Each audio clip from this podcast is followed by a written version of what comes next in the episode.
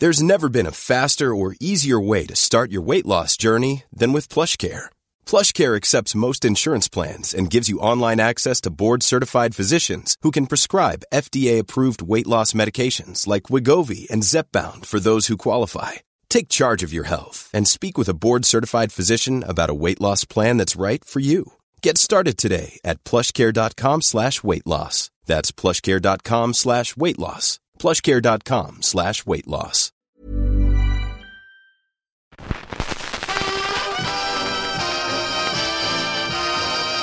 Good morning. How are you today?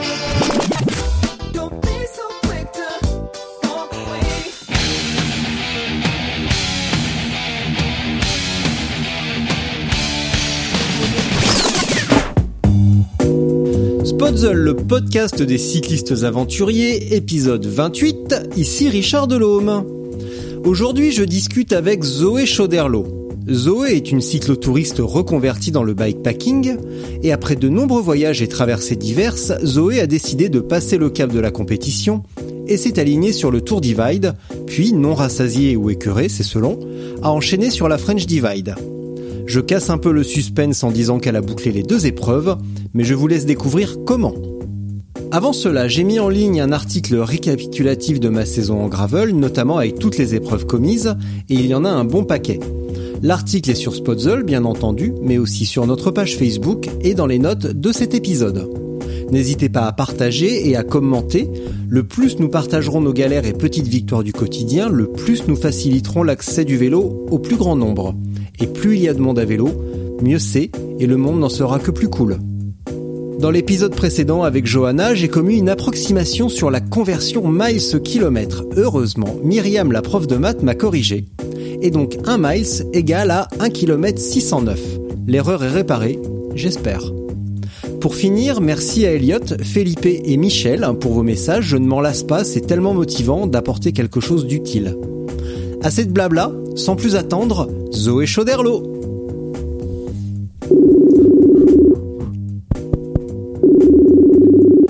Allô?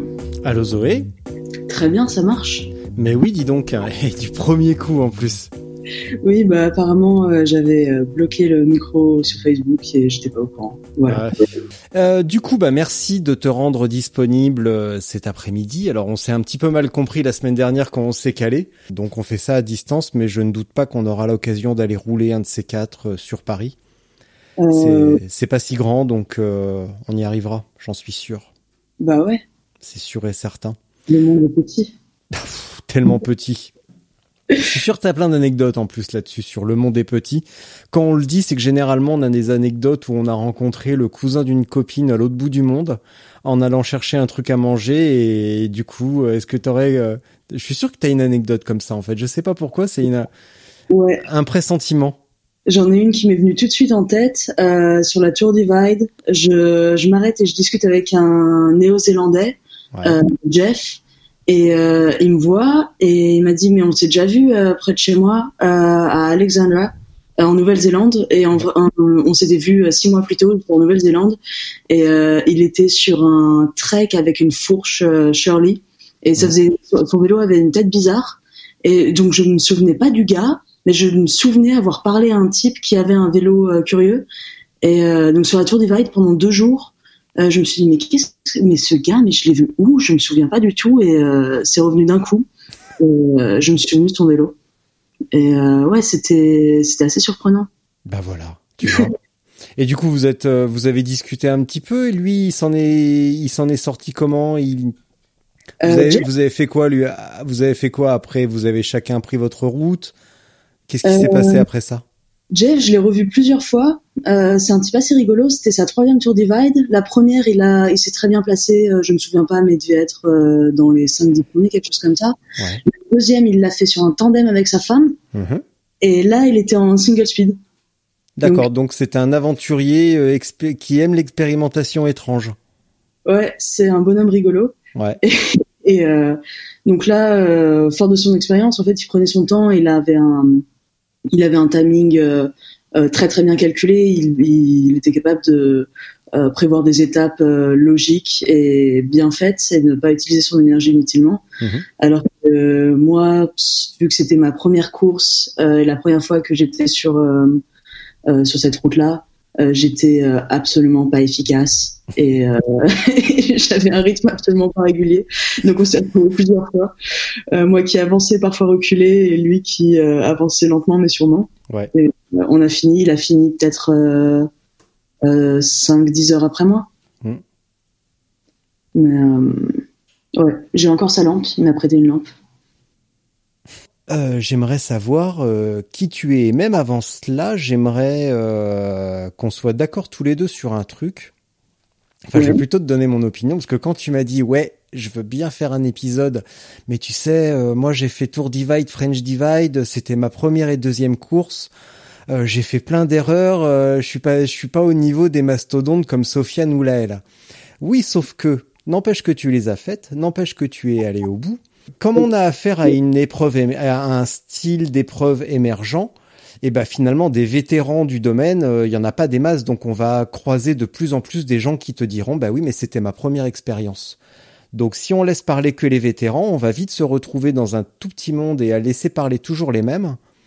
Et euh, c'est pas parce qu'on fait des erreurs qu'il faut pas en parler. Et en plus, visiblement, tu as appris de tes erreurs sur la sur la French Divide. Oui. En plus, tu en as peut-être fait d'autres avec un peu de chance. Et euh, oui, moi euh, c'était mes deux premières courses, c'était mes deux premières épreuves sportives, euh, tout sport confondu, toute épreuve confondue. Mm. Euh, je, je je viens pas, j'ai pas un background de sport existant. Mm. Euh, J'ai un, un background de sport complètement inexistant. Je, je viens du cyclotourisme, alors que bah, justement des gens comme Joachim, lui, je crois qu'il était, je crois qu'il était coureur élite. Oui. Euh, et il fait quand même du, du 24 heures euh, VTT. Oui. Donc euh, il est quand même habitué à. Oui, mais Sofiane aussi vient du cyclotourisme. Donc, euh, il- Donc ça veut rien, ça veut rien dire. Et à mon avis, si on mettait sur la même épreuve Joachim et Sofiane, bah, sans manquer de respect à Joachim, je donne pas cher de sa peau. Surtout s'il continue à casser son vélo comme il l'a fait sur la French Divide, parce que c'est ça aussi. Donc on va commencer par le début. Zoé Chanderlo, c'est un véritable plaisir. Qui es-tu? Euh, je suis Zoé. Bah voilà, Euh. Eh ben, c'est super, on, on sait tout. À plus. non, euh, je sais pas. Je sais pas comment répondre à une question comme ça. Euh, j'ai pas. Je. Je sais. Ouais, non, je. J'ai Alors pas. tu, tu, tu t'as fait, t'as- où est-ce que tu as grandi? Je vais t'aider un petit peu parce que tu m'as l'air timide. Euh, où as-tu grandi? J'ai. si tu, je nous suis- parlais, si tu nous parlais un petit peu de ta vie, euh, bah voilà, t'as, où est-ce que tu as grandi euh, Je suis née, j'ai grandi à Paris, dans Paris, puis ensuite j'ai fait mes études à Bruxelles, Mhm. en Belgique. Et je et quant au quant au vélo, j'ai toujours fait du vélo pour me déplacer euh, à droite à gauche. Et c'est vraiment il y a quelques années, donc j'ai 26 ans, donc ça doit être maintenant il y a oh là là 6 8 ans euh, que j'ai fait un premier voyage euh, avec avec un vieux vélo pourri, une sacoche et euh, cinq jours pour pour faire un premier voyage à vélo. Et ensuite, je me suis débrouillée pour débloquer tous mes étés, chaque été, pendant mes vacances, pendant mes études, pour euh, faire, euh, pour aller toujours plus loin, faire des voyages toujours plus grands, et euh, qui finalement m'a amené à sortir de route, faire du bikepacking, et euh, depuis ce- depuis cette année, euh, bah, faire des courses. D'accord. Voilà. Tes études, quelles étaient-ce? J'ai un bachelor en images imprimées. Waouh Bah dis donc, c'est la méga frime. Euh, ouais, ça, ça envoie, euh, ça envoie du lourd. euh, Ouais. Je, Ça veut dire que tu sais dessiner en fait. euh, c'est un, c'est un d'art appliqué, donc euh, d'imprimerie, donc principalement sérigraphie et gravure sur bois. Euh, un métier d'avenir. Oui. À partir du moment où ça demande un- une compétence bien spécifique et quand t'en- que, te- que tu n'en croises pas à tous les à tous les croisements, ouais. Parce que dans certains cas, dans certains quartiers, dans certaines villes, quand tu demandes à quelqu'un, euh, tu fais quoi dans la vie? Ah, je suis designer graphique. Donc du coup, ça c'est pas un métier d'avenir. Par contre, ce que tu fais, ça me semble être un métier d'avenir. Ah ouais, c'est sûr que graveur sur bois, il y a une demande euh, monstrueuse. C'est vrai? Bah non. Bon alors du coup, tu fais quoi pour gagner ta vie? Euh, eh bien, après avoir fait un master et euh, à bac plus 5, euh, qu'on me propose des emplois euh, au SMIC pour faire du secrétariat glorifié, euh, je travaille avec mes parents. Ouais. Euh, donc euh, pour faire euh, du conseil au développement d'entreprise donc c'est pas ça n'a rien à voir c'est pas particulièrement intéressant mais euh, c'est bien pratique parce que bah, j'ai des horaires libres euh, des patrons euh, indulgents et euh, du temps pour faire du vélo Bah voilà. Bah, ouais. Qu'est-ce qui t'a amené du euh, je me déplace dans Paris ou dans Bruxelles pour aller euh, en cours ou faire ce que j'ai à faire à je vais euh, partir cinq jours. Ça a été quoi le déclic? Pourquoi tu t'es dit tiens je vais aller voyager à vélo plutôt que de prendre le train ou euh, d'y aller en blablacar Bah, c'est simple. Euh, mon grand frère et son meilleur pote, ils ont fait un voyage de trois jours euh, en vélo en un été. Euh, je crois qu'ils ont descendu la côte en Aquitaine. Je sais même plus ce qu'ils ont fait. Mais j'étais super jalouse parce qu'ils voulaient pas que je vienne avec eux. Pourquoi? Alors pourquoi? Pourquoi ils voulaient pas que je vienne? Ouais. Ah bah je sais pas. Faut en demander à mon grand frère. D'accord, bah file-moi son numéro, je vais l'appeler. Et toi, pourquoi t'étais jalouse? Bah parce que ça avait l'air trop bien.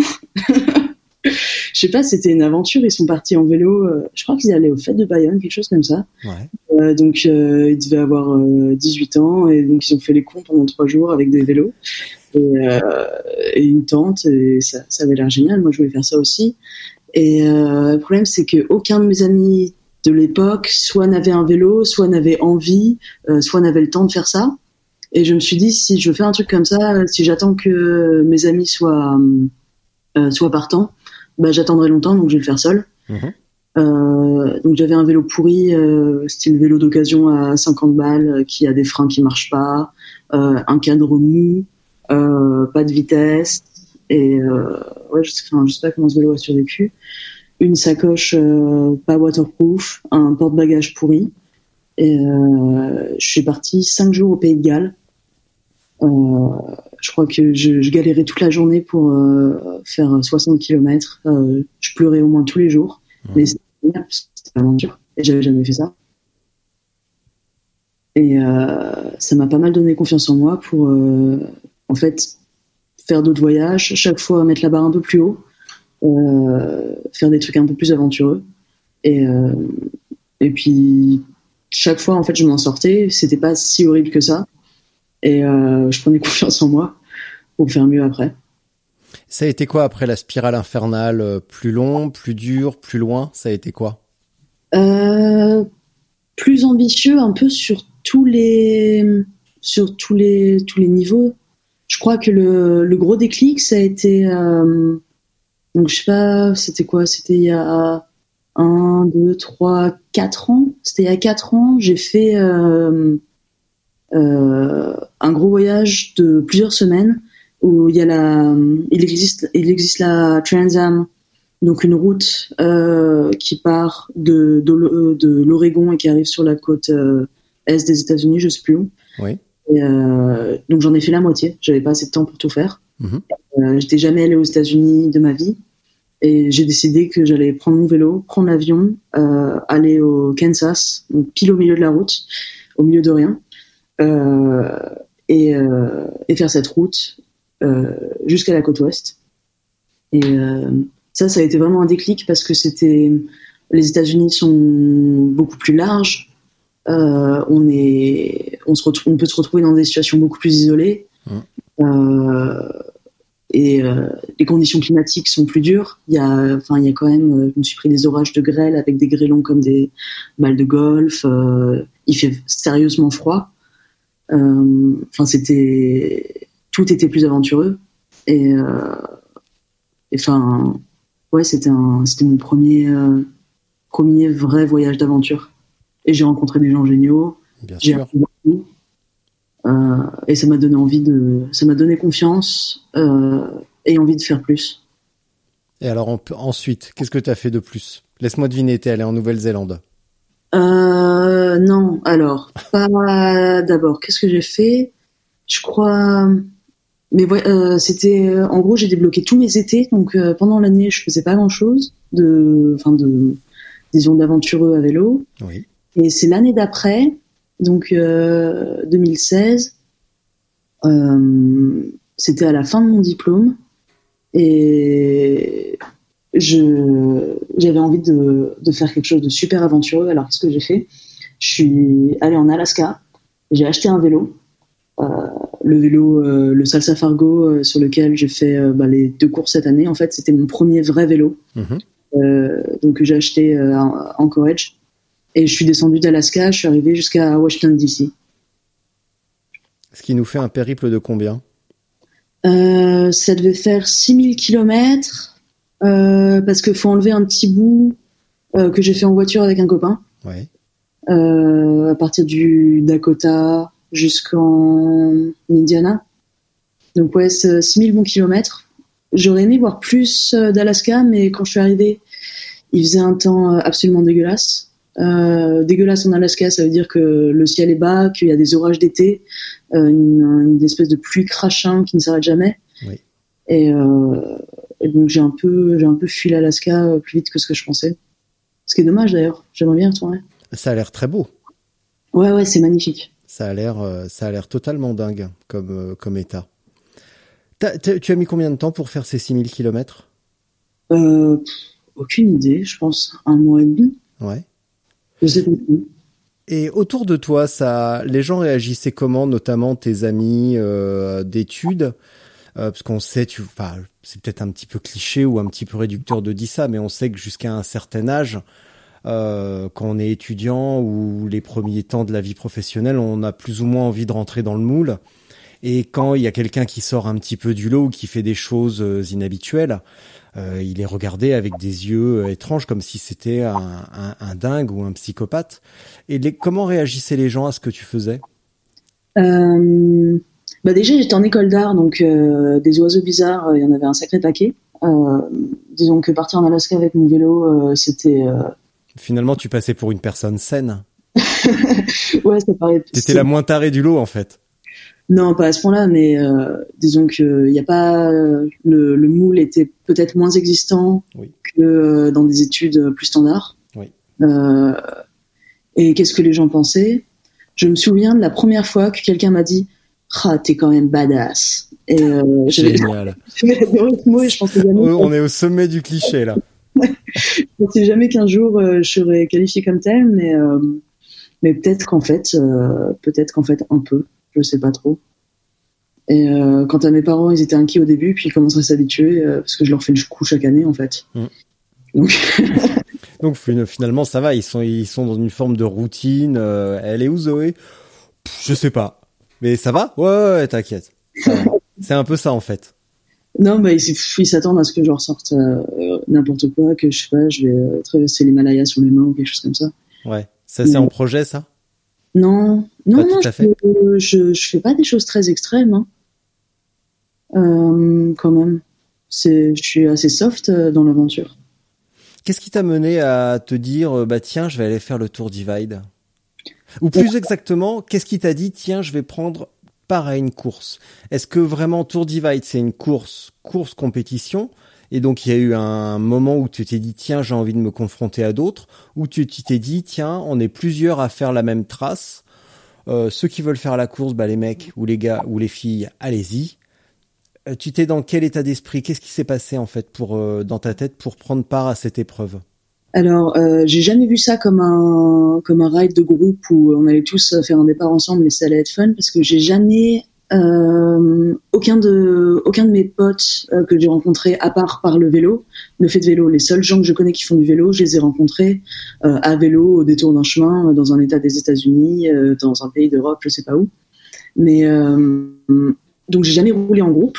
Mhm. Et euh, l'idée de faire la Tour Ride, c'était absolument pas euh, tiens, je vais faire un gros ride de groupe parce que ça m'intéressait pas. C'était je vais voir euh, jusqu'où je peux aller, je vais voir mon niveau et je vais m'inscrire à une course pour ça. Parce que je voyais en fait euh, toute seule, euh, je me rendais compte que bah, j'étais pas si mauvaise que ça. Oui. Euh, sur du cyclotourisme, euh, je passais de plus en plus de temps à faire la partie cyclo et de moins en moins de temps à faire la partie tourisme. Et euh, et il y a un peu ce, cette curiosité qui vient de se demander où sont les limites du corps, où sont les limites euh, de mon corps.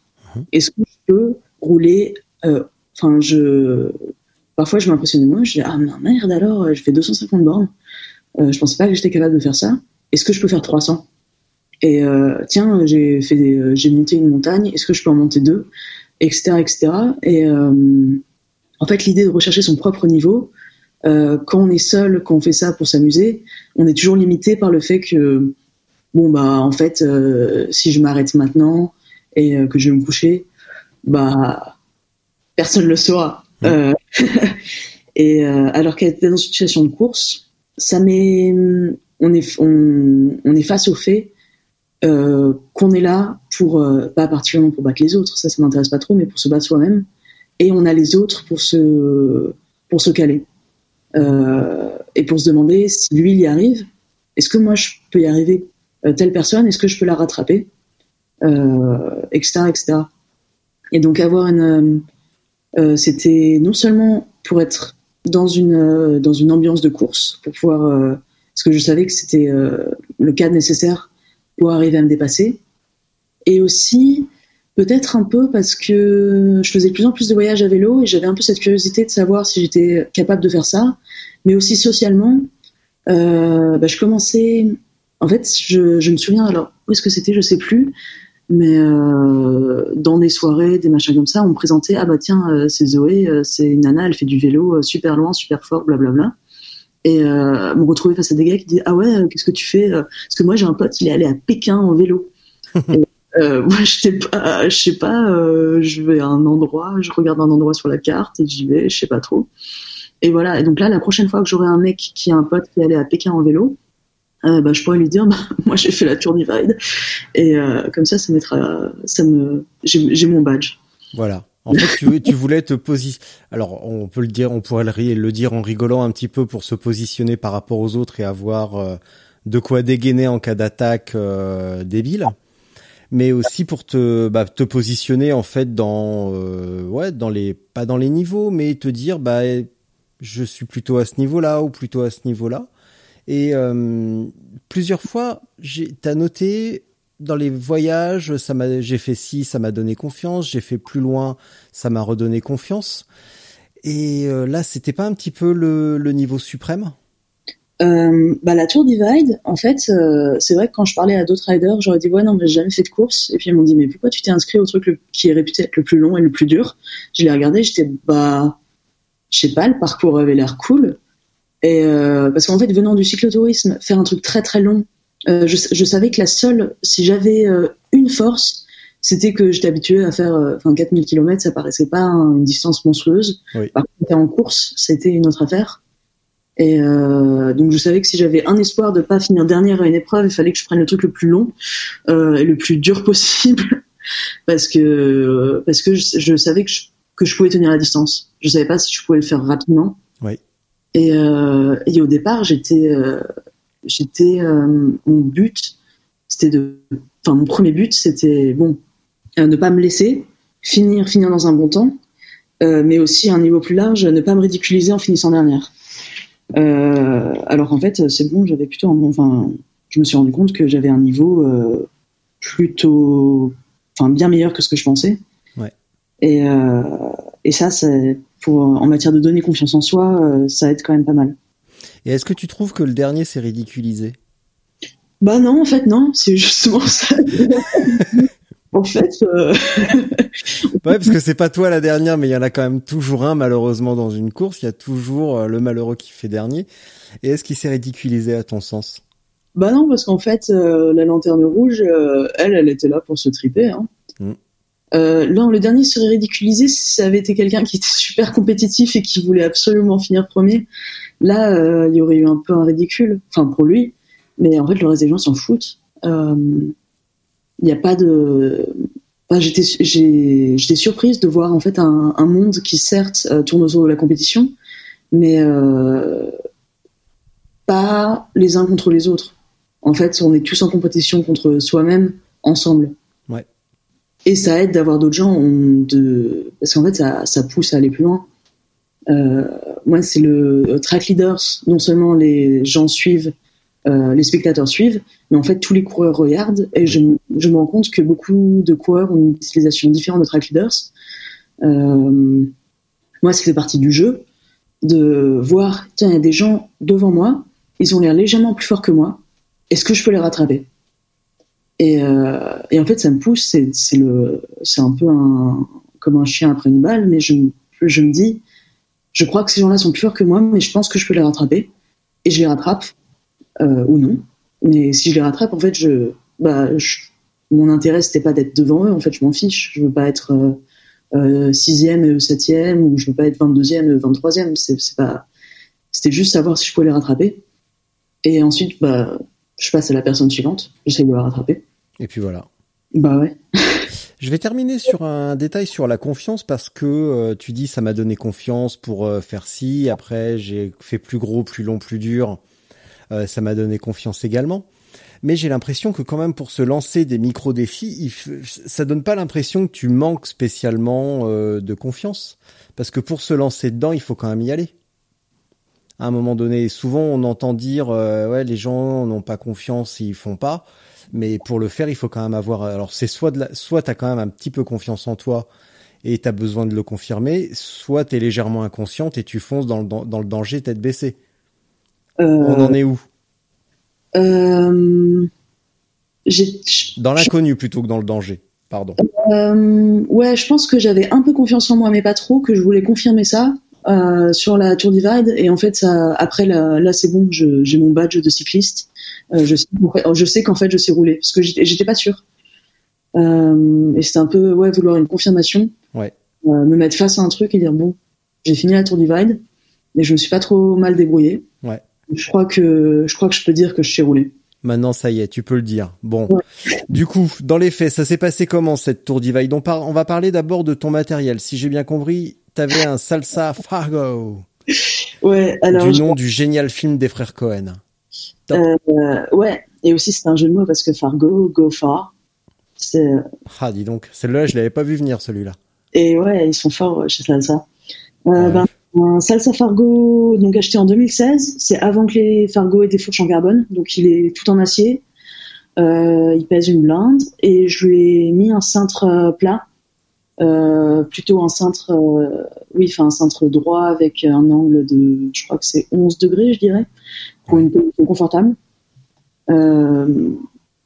Donc c'est un vélo, c'est un vélo que je sais que je peux rouler euh, des heures et des heures et des heures dessus. La, la position est en fait parfaite pour moi. Et, euh, et c'est aussi bah, le seul vélo que j'avais. euh, Donc euh, Oui, donc du coup, fa- fatalement, t'as pris celui-là. ouais. Euh, Niveau matériel, euh, bah. Alors, habitué en cyclotouriste, j'avais, euh, j'avais mon matériel de prédilection. Oui. Euh, j'ai enfreint la règle de ne pas amener du nouveau matériel à une course euh, pour mon sac de sel. Oui.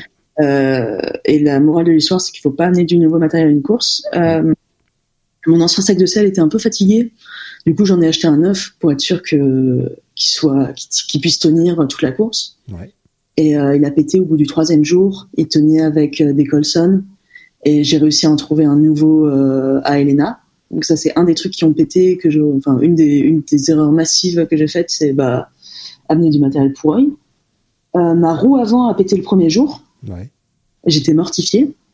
Parce que Carrément mortifié. Rien, de, mo- rien de moins. Bah oui, parce que quand même, ça le fait pas. Je, je fais la moitié du monde pour m'aligner au grand départ d'une course. J'avais peur de de pas y arriver. Et qu'est-ce qui se passe le premier jour? Euh, Non, c'était ma roue arrière, pardon. Euh, ma roue arrière, euh, ma roue arrière pète. Je connais ça. Enfin, le, je suis pas allé au bout du monde pour la fois où ça m'est arrivé, mais je connais ça très bien. Et ceux qui me connaissent savent de quoi je parle. Voilà. c'est encore dou c'est encore douloureux quand j'y parle. Tu vois, j'ai quasiment les larmes à l'œil.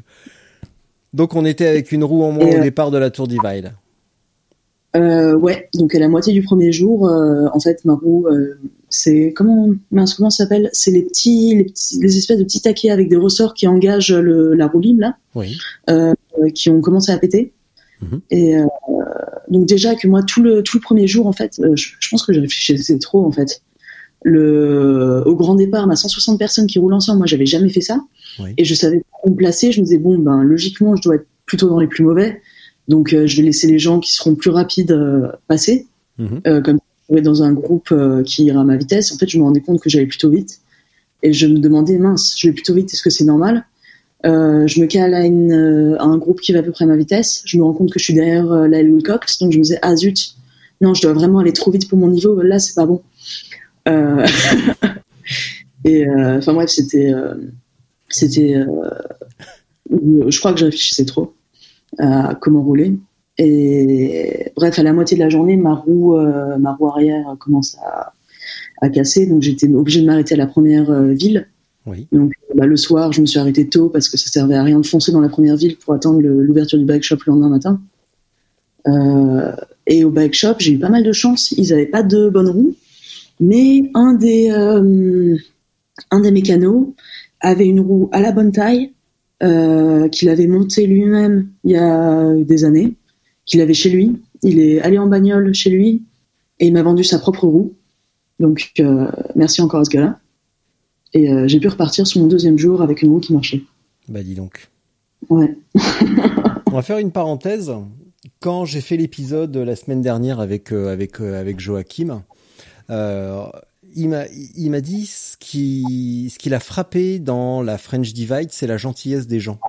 Ouais. Euh, quand on est en situation bon de détresse ou euh, de léger péril ou euh, ou quoi qu'il arrive, il a été frappé par la gentillesse des gens. Tu confirmes ça? Ouais. Alors après, moi j'ai eu la chance de pas avoir de, de gros problèmes sur la French Divide. Le seul truc que j'avais, c'est que ben, le mec qui m'a monté mon boîtier de pédalier, c'était un pas un bon mécano. Et euh, en fait, j'étais j'avais j'étais sur un boîtier de, de pédalier défectueux, mais c'est le seul truc qui marchait pas sur mon vélo, donc j'ai pas été confronté à, à besoin d'aide euh, urgent. Et ce qui, moi, ce qui m'a marqué sur la French Divide, c'est que comme euh, Joachim, on est parti le deuxième jour, et donc on a, j'ai passé mes premiers jours à en fait rattraper des gens du samedi. Oui. Euh, donc les premières personnes que j'ai croisées étaient pas euh, des gens qui étaient en train de de s'amuser beaucoup la plupart du temps. Enfin, il y en avait qui allaient à leur rythme et leur rythme était lent, mais il y en avait aussi en fait qui soit avaient trop forcé le premier jour, Ouais. soit avaient des problèmes. Euh, bref, ils étaient en train de galérer. Ils s'étaient pris de la pluie le premier jour et euh, donc ils n'étaient pas, ils étaient pas en bonne forme. Donc le sur les trois premiers jours, l'ambiance était plutôt tendue et euh, plus je remontais, plus ça allait et euh, et c'est là, oui, les gens, les gens étaient euh, juste sympas. Je pense que c'est parce que encore une fois, on est en compétition avec soi-même, pas avec les autres. Il y a pas, on va pas s'amuser à mettre des bâtons dans les roues des autres gens. Mais là, je pensais plus au fait aux gens qu'on va croiser, euh, comme là, ce, cet employé de, de magasin de vélo, euh, Ah, qui a quand même fait, euh, qui a quand même, qui s'est quand même donné du mal pour aller te chercher une roue, euh, qui a consenti à te vendre une roue qu'il avait montée pour son usage personnel. Et ça peut, enfin, on a tous des exemples de moments où on se retrouve un petit peu dans euh, dans la panade et qu'on fait appel à la générosité des gens et généralement on n'est pas déçu. Euh, c'est vrai que c'est assez incroyable. Euh, la différence entre la Tour Divide et la French, c'est que la Tour Divide passe par des communautés très petites et existe depuis 10 ans. Donc, euh, en fait, il y a, il y a beaucoup de petites villes. Euh, Il y a des endroits comme Ovendo où, euh, qui sont des toutes petites communautés. Oui. Mais c'est le, les gens suivent euh, connaissent les gens qui entrent euh, Ouais. euh, en ville. Le, Vous à êtes Ovendo- attendu. Pardon? Vous êtes attendu en fait. oui, on est attendu et même à Ovendo, le, bah, le magasin général, euh, s'il voit qu'il y a un, un coureur qui arrive tard, va garder ses portes ouvertes. Euh, c'est à ce point-là, c'est vraiment le, la Tour Divide fait partie euh, de la, de la vie de la communauté. Oui. Et ça a commencé sur la French, euh, d'avoir des gens, même ça fait, bah, c'était la quatrième édition, d'avoir des gens qui, euh, qui commençaient à, à savoir, à être au courant de la course. Mm. Et, et c'est vrai que sinon, des gens rencontrés au hasard, euh, leur expliquer ouais, bah, je suis en train de faire une course qui part du, du nord de la France jusqu'au sud. Tout de suite, ça attire une sympathie euh, de, de- naturel. Je sais pas trop pourquoi, mais je crois que ça amuse les gens. Oui, bah, c'est ce que j'ai dit à Joachim. Il me dit, ouais, les gens sont quand même vachement sympas. Et je lui dis, mais tu te rends compte que vous étiez peut-être bien une attraction, en fait, la petite attraction de la soirée? Il fait, ah ouais, mince, je m'en étais pas rendu compte. Bah ouais, on est, on est quand même une euh, bande de clowns, quoi. Et donc, tu as changé de roue? Que s'est-il passé ensuite? Euh, bah, j'ai changé de roue et euh, je me sentais mal parce que bah, c'était le début de la course et je m'étais déjà mis en retard de peut-être 6 heures, ce qui me paraissait incroyable à ce moment de la course. Je me dis, oh là là, merde, euh, je suis, j'ai déjà fait une connerie, je suis déjà à la bourre. Euh, alors qu'en fait, 6 heures, euh, c'est euh, sur une course de 20 jours, euh, on s'en fout. Mm. Et euh, mais bon, donc euh, bah, j'ai passé mon deuxième jour à rattraper des gens. Euh, et j'ai continué. Euh, ch- chaque jour avait son lot de problèmes en fait. Il y a eu l'hiver, l'hiver soudain le premier jour de l'été. Ça c'était quand même une grosse surprise. Il a neigé pendant trois jours, je crois. Oui. Un jour, il a neigé vraiment de la, de la vraie neige qui tient au sol, enfin de, de la vraie nouvelle neige. Et deux jours, c'était juste de la pluie gelée euh, dégueulasse. Mais euh, et ça, j'étais, en fait, j'avais préparé un équipement euh, qui pouvait tenir.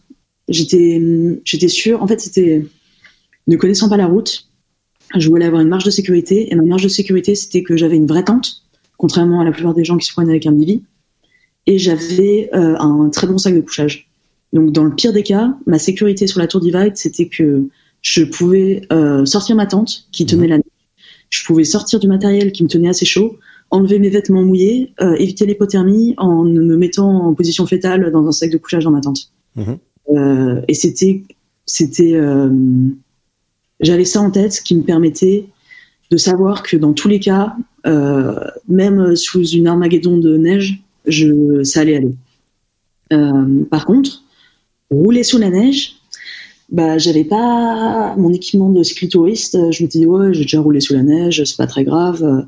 Et en fait, j'ai, euh, les fois où j'avais roulé sous la neige dans ma vie, le but, c'était de rouler sous la neige jusqu'à ce que je trouve un abri et ensuite euh, de plus rouler sous la neige. Mm. Et j'avais rien qui me permettait de, de rouler dans des conditions genre en dessous de zéro pendant plusieurs heures. Ouais. Et euh, notamment, bah, j'avais pas de, j'avais pas de pantalon. J'ai tout fait euh, de mi-cuisse à mi-mollet. euh, bah, mes jambes étaient à nu euh, sur toute toute toute la course. Et euh, sur les trois jours de neige, c'était assez dur. Enfin, j'en ai j'en ai eu des brûlures de neige sur les cuisses, enfin des brûlures de froid. Ouais. Euh, donc ça, c'était quand même une grosse connerie. et euh, que je referai pas. Mais euh, et voilà, chaque jour avait en fait avait son lot de son lot de difficultés, euh, son lot de d'épreuves à passer, que ce soit que ce soit euh, la route en elle-même, les conditions météo, euh, les conditions physiques, des conditions mécaniques. Il y a très peu de jours en fait où tout allait sous comme sur des roulettes. T'as eu quoi comme souci mécanique? Bon bah la roue, La roue, donc? Euh, le sac. Oui. et- Ah, j'ai pété mon dérailleur arrière. Ouais. Euh, c'était un problème assez bizarre. Euh, la, la B-screw, donc la vis qui éloigne le dérailleur, euh, enfin qui éloigne les, euh, les galets de la cassette, euh, une vis qui a priori on la met et ensuite on l'oublie, bah, elle a cassé. Je sais pas, enfin elle, elle s'est retrouvée tordue en détruisant son pas de vis. Donc bah, je l'ai fixé à peu près pour que mon dérailleur continue de marcher jusqu'au moment où bah, j'ai racheté un dérailleur parce que le, le pas de vis était détruit, il y avait Ouais. avant recreuser un pas de vis, il y avait rien à faire. Donc euh, je, sais- je sais pas comment j'ai fait ça. Et, euh, et sinon, je crois que c'est tout.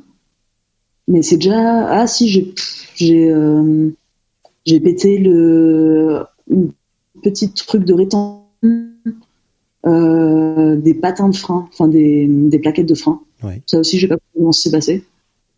Mais euh, oui, j'ai pas, à part la roue, j'ai pas eu de problème majeur, majeur, majeur, mais bon. Euh, Oui, sur que bon, des, que des petits détails en fait qui t'ont euh, à chaque fois légèrement ralenti. Physiquement et moralement, tu t'es senti comment? Euh, physiquement, j'ai fait une euh, grosse connerie. C'est en, j'avais oublié de marquer euh, la hauteur de mon, de mon, euh, de ma tige de sel avant de prendre l'avion. Et donc je l'ai pas retrouvé Ouais. euh, en sortant de l'avion. Et j'ai mis ma selle trop bas, ce qui fait qu'au bout du deuxième jour, le, le début de la course, il y a beaucoup beaucoup de de montagnes au Montana.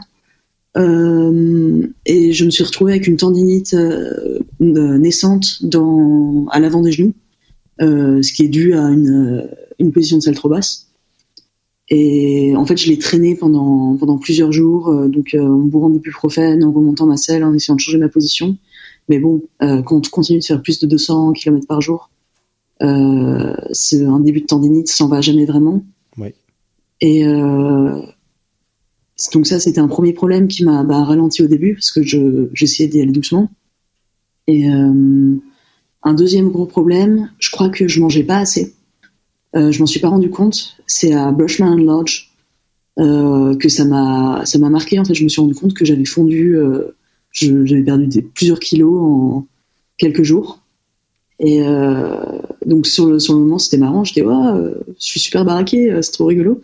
Et, et 24 heures plus tard, euh, je, bah, je me suis levée euh, dans ma tente et je me sentais mal, juste généralement mal. J'ai galéré pour faire euh, 50 km euh, et je suis arrivée à Kremlin. Et là, en fait, j'ai passé 20 heures à Kremlin, j'ai passé tout l'après-midi. J'ai juste mangé, bu pour voir si je, si ça, et à me reposer. Ouais. Et je pense que c'est juste mon corps, c'était la manière de mon corps de me dire, enfin, même si je, je faisais attention à entretenir mes tendons, à entretenir mes points de contact, à entretenir mes muscles, en fait, mon métabolisme, de manière générale, devait fonctionner à 200% euh, depuis euh, une semaine. Mhm. Et, euh, enfin, plutôt presque deux semaines là, à ce moment-là. Et, et s'il a, il a lâché, quoi. Donc, je, je pouvais plus avancer. J'ai passé 20 heures de pause, je pensais que j'allais scratcher. Je suis reparti doucement. Et en fait, bon, non seulement ça m'a guéri mes tendinites au genou de m'arrêter pendant 20 heures, mais en plus, euh, bah, j'étais, euh, j'étais fraîche euh, et dispo pour, pour repartir de plus belle. Ouais. Et, et à ce moment-là, tu te, positio- tu te positionnais où dans le classement? Parce que là, on, tout à l'heure, on en a parlé un petit peu. Tu n'ambitionnais pas un classement forcément exceptionnel, mais n'empêche que passé euh, Brush Mountain Lodge, tu as quand tu as poursuivi. Donc euh, déjà, il y avait beaucoup moins de monde dans le classement à ce moment-là, parce que ça, si j'ai bien compris, ça a fait pas mal le ménage. Je me suis retrouvée, euh, donc je devais être entre 20 et 30, un truc comme ça, entre 20e position et 30e position. Ouais. Et je me suis retrouvée deuxième femme du classement, Ouais. derrière Alexandra, Ouais. qui est super forte. Et euh, je suis fan d'Alexandra, elle est trop forte. Euh, mais alors que c'était... hum, au départ, il y avait quand même Laëlle euh, qui détient le record et qui était là pour battre son propre record. Euh, donc ça, bah, moi, je pensais qu'elle allait finir premi- première. quoi. Il y avait Janie qui est très très forte aussi, qui était, enfin qui qui a une grosse expérience d'ultra distance. Euh, Alexandra qui avait fini l'année dernière première. Euh, Simone qui, euh, elle aussi, a déjà fait des courses. Et, euh, et je me suis retrouvée propulsée deuxième. Et ça m'a rappelé ce que m'avait dit Janie le premier jour, moi, j'étais en train de galérer parce que ma roue faisait un bruit bizarre et donc en fait, à tous les coureurs que je voyais, je disais, t'entends ma roue, elle fait pas un bruit bizarre, hein on est d'accord, elle est cassée. Et donc j'avais fait le coup à Janie qui elle, elle était à fond euh, sur ses aérobars avec de la musique et, euh, et qui me disait bah je sais pas. Et euh, elle m'avait dit, euh, j'étais oh là là, mais non, mais si je m'arrête, je vais perdre plusieurs heures à Fernie, euh, c'est la merde. Elle m'a dit, tu sais, les 6 heures, tu vas les rattraper. Elle avait raison. Et elle m'avait dit, c'est de toute façon les courses comme ça, c'est des courses d'attrition. Et donc sur le moment, j'ai pas, j'ai pas réalisé le, le, à quel point elle avait raison. Que enfin, en effet, c'est des courses d'attrition, c'est-à-dire bah, à la fin, il y a plus que 50% des gens, et c'est les gens du bas du classement qui euh, arrêtent parce que parce qu'ils galèrent trop, ou bien des gens du haut du classement qui font qui vont trop fort et euh, qui euh, qui se qui se crament. Ouais. C'est au moment où je me suis retrouvée deuxième fille que je me suis rendu compte ah ouais en fait Janie elle avait vachement raison. Alors, je vais juste revenir sur l'expression qu'elle a employée parce que ce mot-là, je le connais pas. Attrition? Ouais. euh, Me dit, me dit-elle avec un léger dédain dans la voix. Quoi, tu connais pas attrition? Euh, euh, c'est bah, c'est c'est souvent utilisé dans le dans le terme guerre d'attrition qui est une guerre où on n'essaye pas d'é- d'écraser son ennemi, on essaye d'attendre qu'il épuise ses ressources. Ah, c'est peut-être un mot plus utilisé en anglais.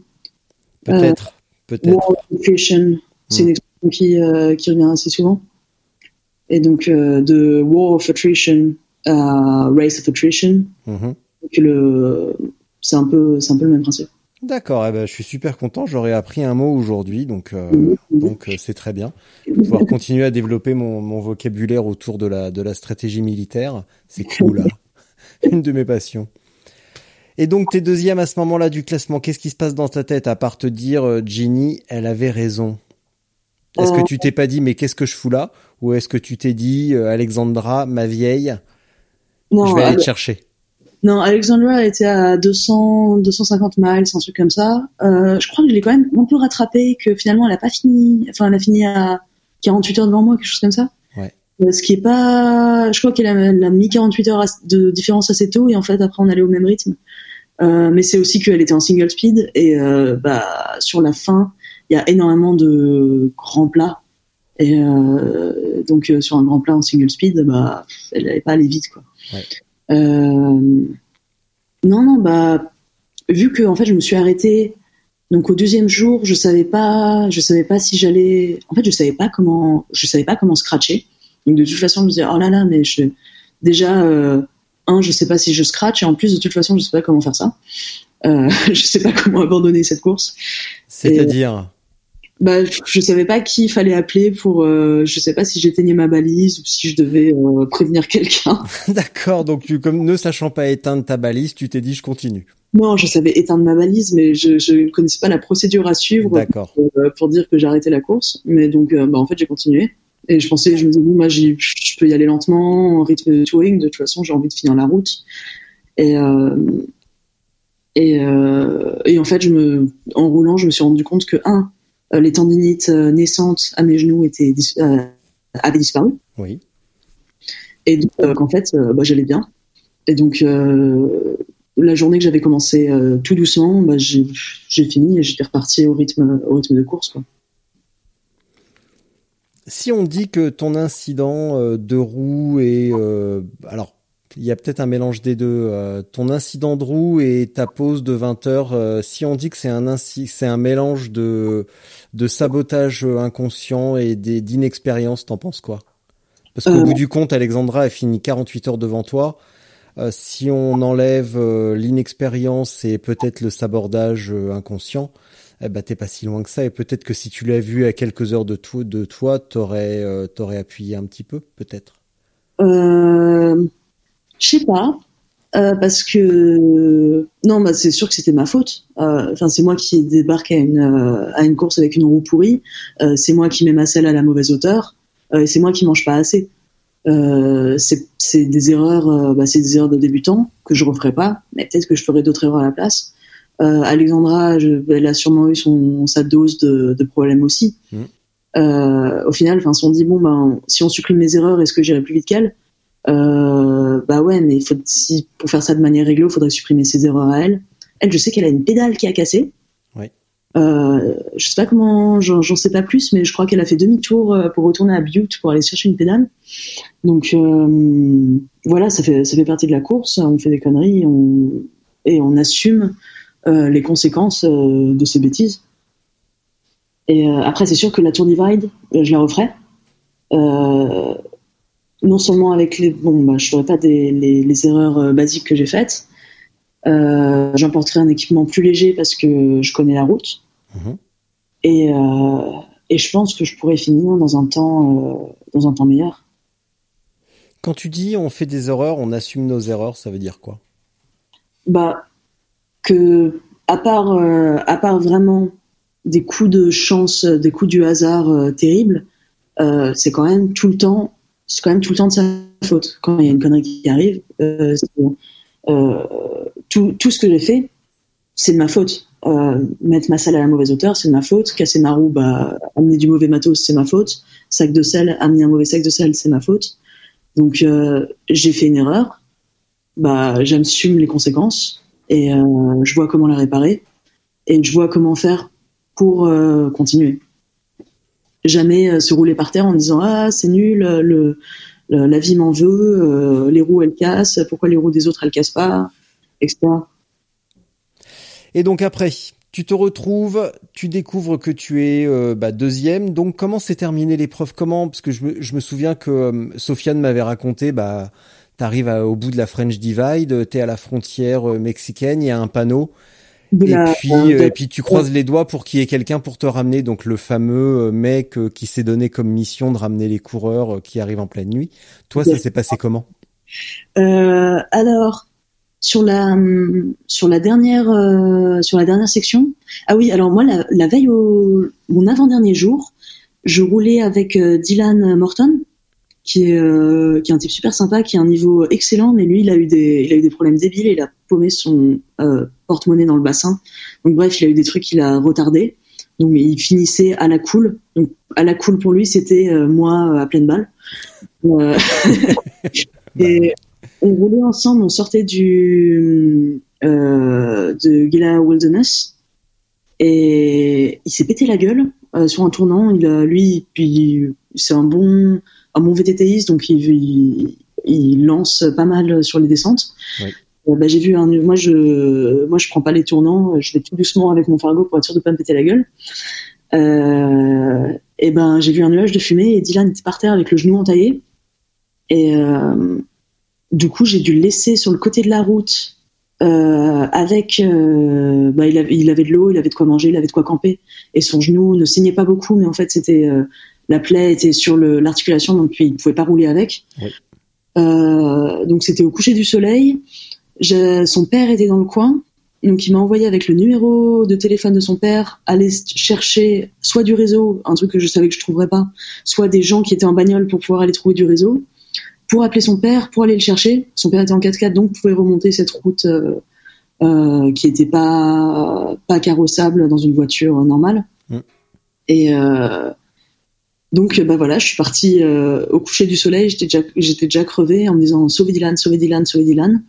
J'ai trouvé une famille euh, que j'ai arrêtée au bord de la route euh, une fois que j'avais atteint une route en dur. Je leur ai confié la mission d'appeler le père de Dylan euh, pour aller le chercher.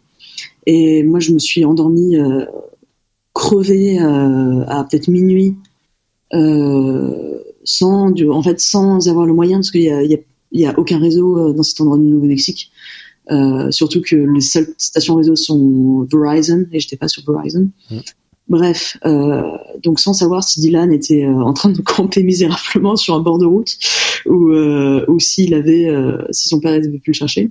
J'ai pu le savoir que euh, 24 heures après, quand je suis enfin entrée en ville et que j'ai pu appeler son père. Et donc apparemment, il s'est fait ramasser par des pompiers qui qui rentraient de qui rentraient de service. Euh, mais bref, ça m'a, en fait, ça m'a assez marqué en me disant très, très fort. À 250 km de la fin, il s'est planté. Euh, et donc, ma dernière, euh, ma dernière journée était sous le, dans le, dans cette idée que faut pas que je me plante à 300 km de la fin. Faut pas que je me, j'aille jusqu'au bout, donc je vais y aller très safe. Et, et donc, il faisait très très chaud. J'avais peur de me taper une insolation, euh, de, de me déshydrater de, bah, de finir ma course à 50 km de la fin euh, parce que j'avais plus d'eau. Donc j'ai fait, j'ai pris mon temps. Euh, pour à chaque fois, j'ai repris de l'eau. Je, faisais attention au soleil, etc. Et je me suis laissé rattraper par Nick, Nick Brown. Et en fait, on a fini ensemble. En gentleman, il m'a dit bon ben si tu veux, on dit que on dit que tu finis avant moi. et euh, mais donc en fait, j'étais- pas seule à l'arrivée Mm. Euh, parce que j'étais avec Nick et Nick lui avait sa famille. Donc c'était rigolo. J'ai assisté à une réunion familiale euh, à ce- cet endroit qui était vraiment pas super cool pour une fin de course. Qu'est-ce qui n'était pas super cool pour une fin de course? Le, le lieu, tu veux dire?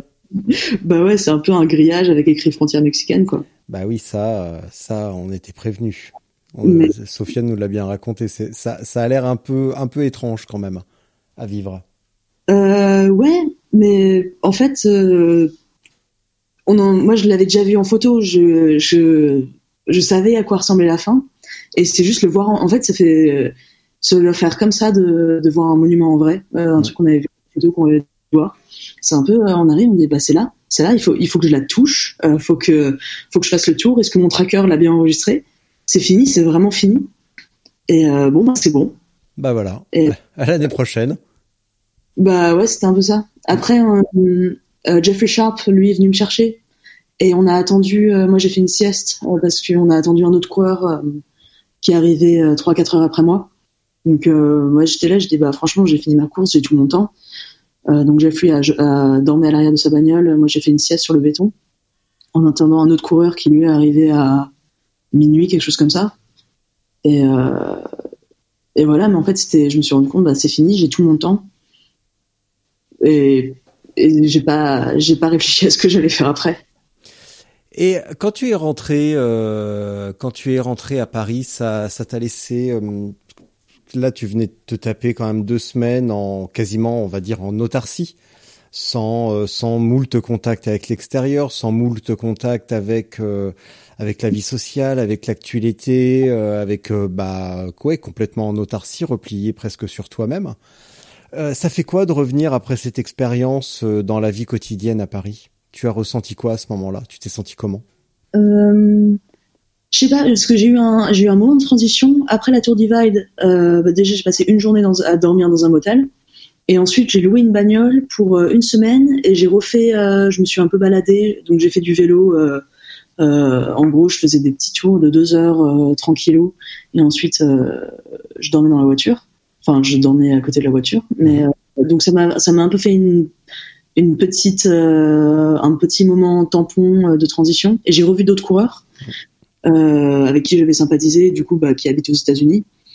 Et euh, revenir à Paris, je pense que euh, je, je me suis rendu compte. Déjà, il y a un truc, c'est que peut-être trois jours après la Tour Divide, je me suis rendu compte que par la même occasion, j'avais fini euh, bah, la Great Divide Mountain Bike Route, qui était aussi quelque chose que je voulais faire. Je me disais ah ben merde alors.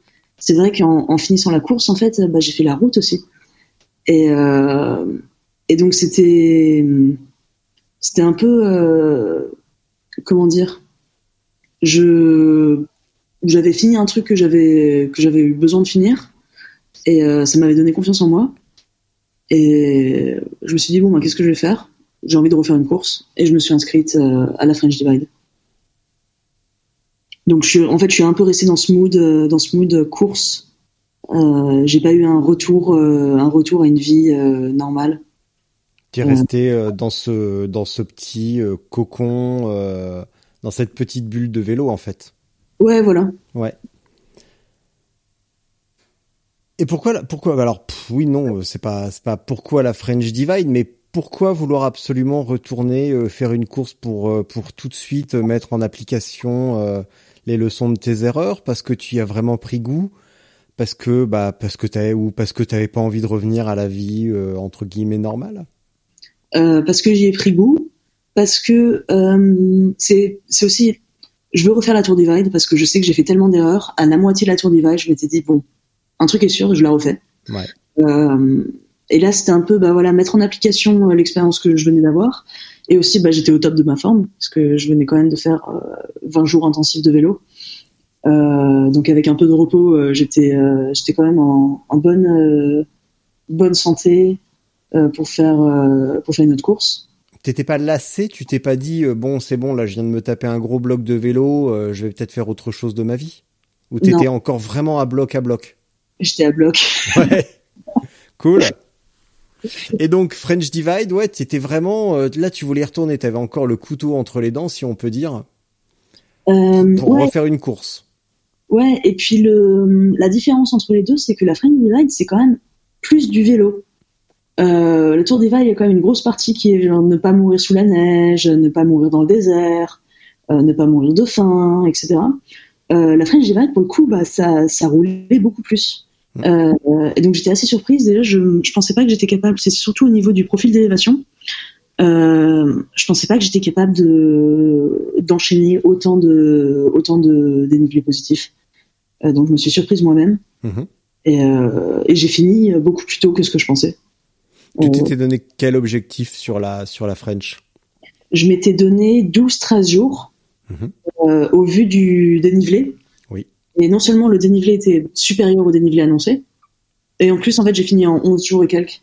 Ouais. Je, croyais que j'étais à 13 jours, mais en fait, j'étais à 11. Je, me suis, je, je comptais mal mes jours. Et là, tu, tu as procédé comment sur la sur la French Divide? Tu tu dors, par exemple, tu tu t'arrêtais à quelle heure pour dormir? Et tu dormais combien par euh, par nuit? Euh, je dormais 6 heures par nuit. Ouais. Et euh, comment je m'arrêtais? En gros, je, euh, le, en fait, le, le parcours est différent. Le début est, est extrêmement roulant. Il y a beaucoup de routes. Et euh, à partir de, du moment où on atteint le Massif Central, ou même le Morvan, en fait, le, le gain de le dénivelé positif devient vraiment sérieux. Ouais. J'ai arrêté de compter mes journées en kilomètres. Euh, je les comptais en D+, en fait. Ouais. Et bon, ben, je, je peux faire, euh, je croyais que je pouvais faire que 3000 par jour, en fait. J'ai fait des journées à 3500, 4000. Enfin, Peut-être pas 4000 quand même. Mais bon, enfin, c'était beaucoup plus que ce que je pensais. Et, euh, donc, je, me disais, bon, ben, je m'arrête, je m'arrête quand j'aurai monté euh, 3500. Ensuite, je vois euh, où est-ce que je suis à peu près. Et, euh, j'ai fait, pour moi, ce que, je considérais pratiquement sans faute. À mon niveau, j'ai très bien géré mon, enfin, j'estime que j'ai bien géré mon temps. J'ai pas fait de, j'ai pas fait de pause inutile. Euh, et c'est, j'ai, j'ai beaucoup appris la Tour Divide pour ça. Aussi, j'avais un bon éclairage, un truc que j'avais sur la Tour Divide. Euh, et ce qui m'a servi, je pouvais, en fait, je pouvais rouler confortablement de nuit, euh, ce qui m'a beaucoup aidé. T'as rien cassé donc? Non, bah, je suis partie avec un, je suis partie avec un boîtier de pédalier euh, qui fonctionnait pas. Euh, en fait, mon, mon boîtier de pédalier avait une, euh, il y a des espèces de rondelles d'es- d'espacement sur les côtés. Ouais. Et, euh, normalement, bah, on est censé en mettre en fonction de, bah, de la taille du, du corps, enfin du cadre du corps de boîtier de pédalier. Euh, le mec avait mis les rondelles. Et euh, du coup, non seulement je pouvais pas utiliser mon dérailleur avant, ou Ouais. je pouvais utiliser, euh, en gros, il fallait qu'il y ait des cailloux pour que ça fasse des petits sauts, pour que ma chaîne saute assez fort, pour que je puisse, euh, hop, passer sur mon plateau supérieur. Ouais, c'était, euh, assez euh, jurassique. Et, euh, et en fait, mon boîtier de pédalier a grippé un moment. Je, je trouvais que c'était vachement dur quand même le plat avec le vent de face là. Et en fait, j'ai rétro-pédalé, je me suis rendu compte que je, je faisais du vélo d'appartement force 9, euh, que je, enfin le mon boîtier pédalier était en train de gripper euh, complètement, complètement. Mhm. Et j'ai trouvé un vieux bouclard qui m'a qui me l'a ouvert, qui m'a qui m'a enlevé la rondelle surnuméraire et qui me l'a remis. Et euh, j'ai dû faire deux autres euh, deux autres arrêts bike shop, je crois, parce que bon, il était c'était pas super euh, le, le montage. Mais bon, à part ça, tout fonctionnait parfaitement. Est-ce que ça t'a ouvert des, des perspectives supplémentaires de euh, bah, d'autres compétitions, je suppose, d'autres épreuves, d'autres courses? Euh, ouais, ce qui est sûr, c'est que je vais continuer. Donc, c'était mes deux premières compétitions de ma vie. Ouais. Euh, j'aime ça. Je ferai pas que ça, mais j'aime ça. Et, euh, et je vais en, je vais en faire plus. Je referai la Tour Divide. C'est déjà, je sais ce que je fais en juin 2020.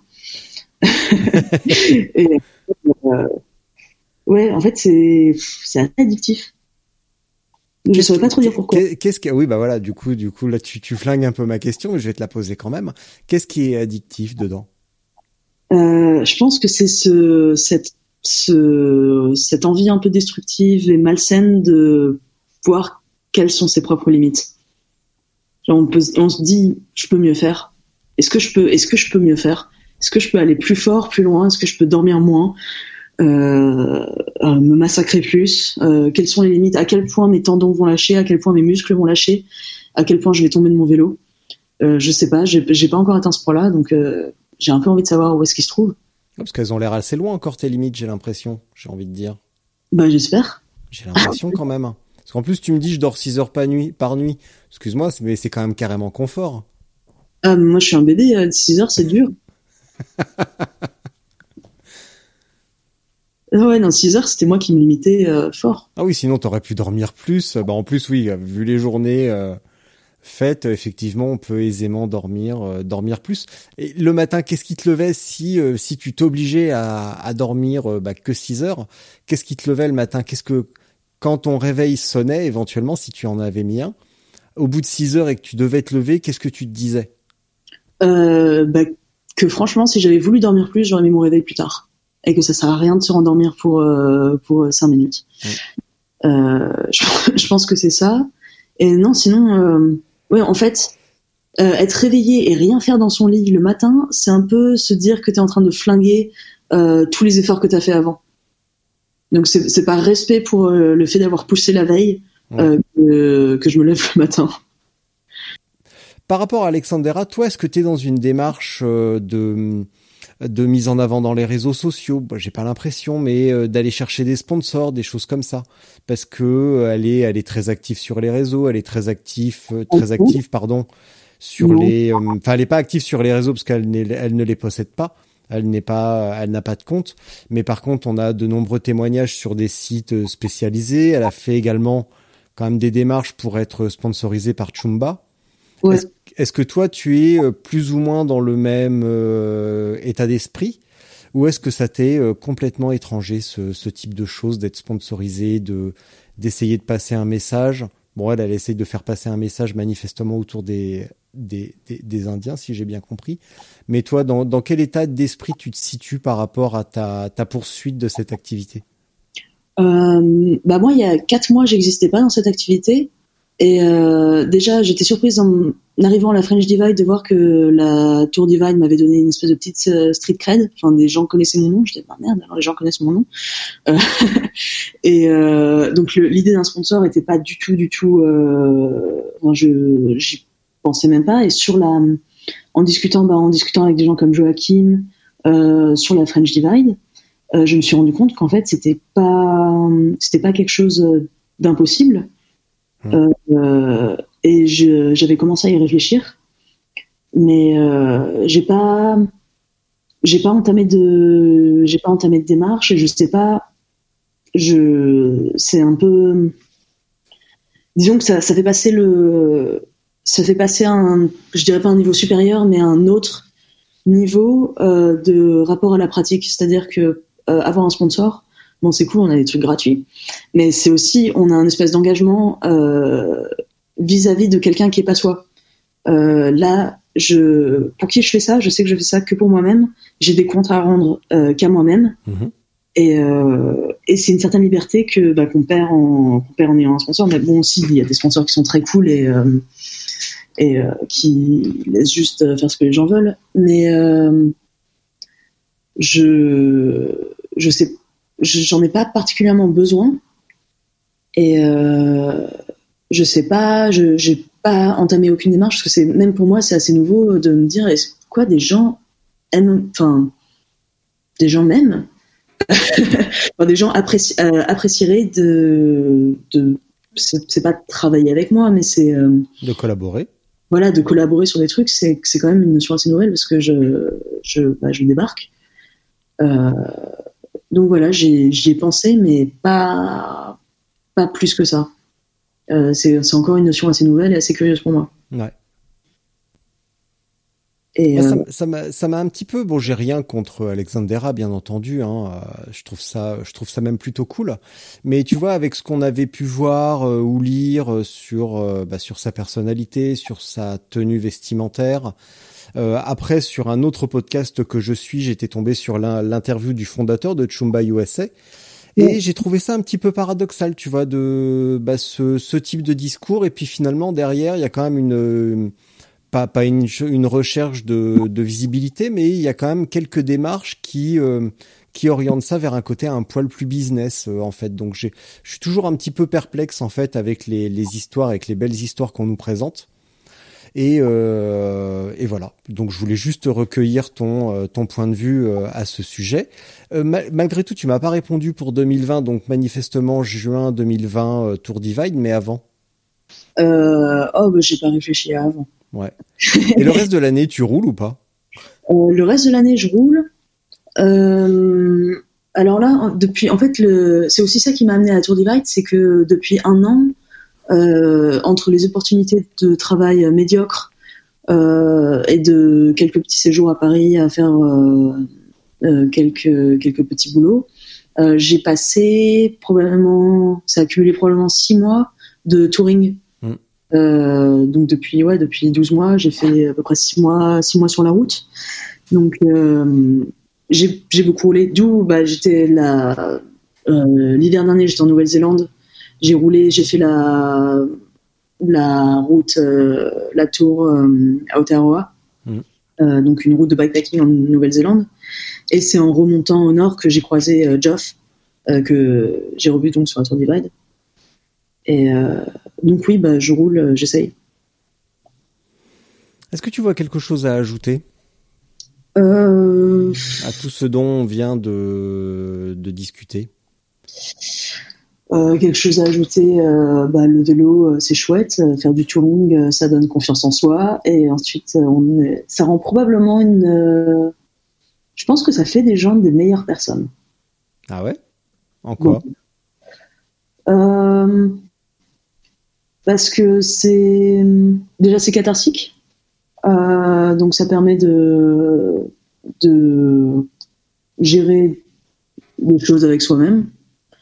Euh, et puis de découvrir euh, le monde d'une manière euh, différente.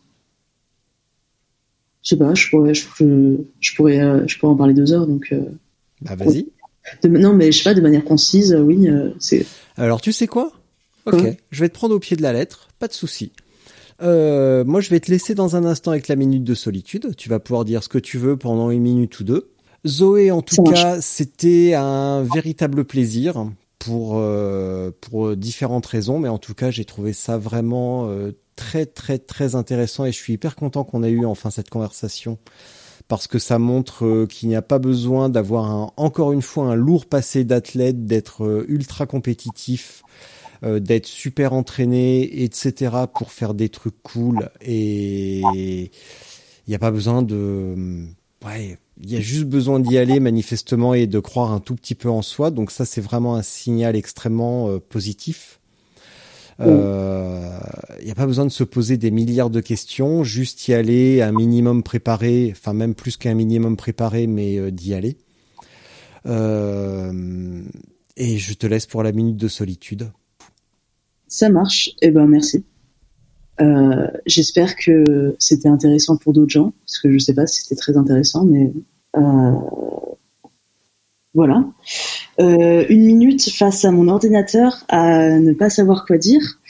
Euh, eh bien, avant d'entamer ce podcast, j'étais en train de relire Guerre épais, qui est un, livre fantastique. Je n'en suis qu'à la page 44, mais déjà, euh, ça me plaît à nouveau. Parce que Guerre épais, c'est super, c'est dense, et c'est long et chiant. Donc, c'est un peu comme une course de bikepacking. Euh, c'est génial, mais c'est long et chiant. Voilà. Je j'ai pas de minuteur, donc je sais même pas si ça fait une minute ou pas. Euh, et comme il a désactivé son micro, il peut même pas me le dire. Euh, voilà. Vélo. Euh.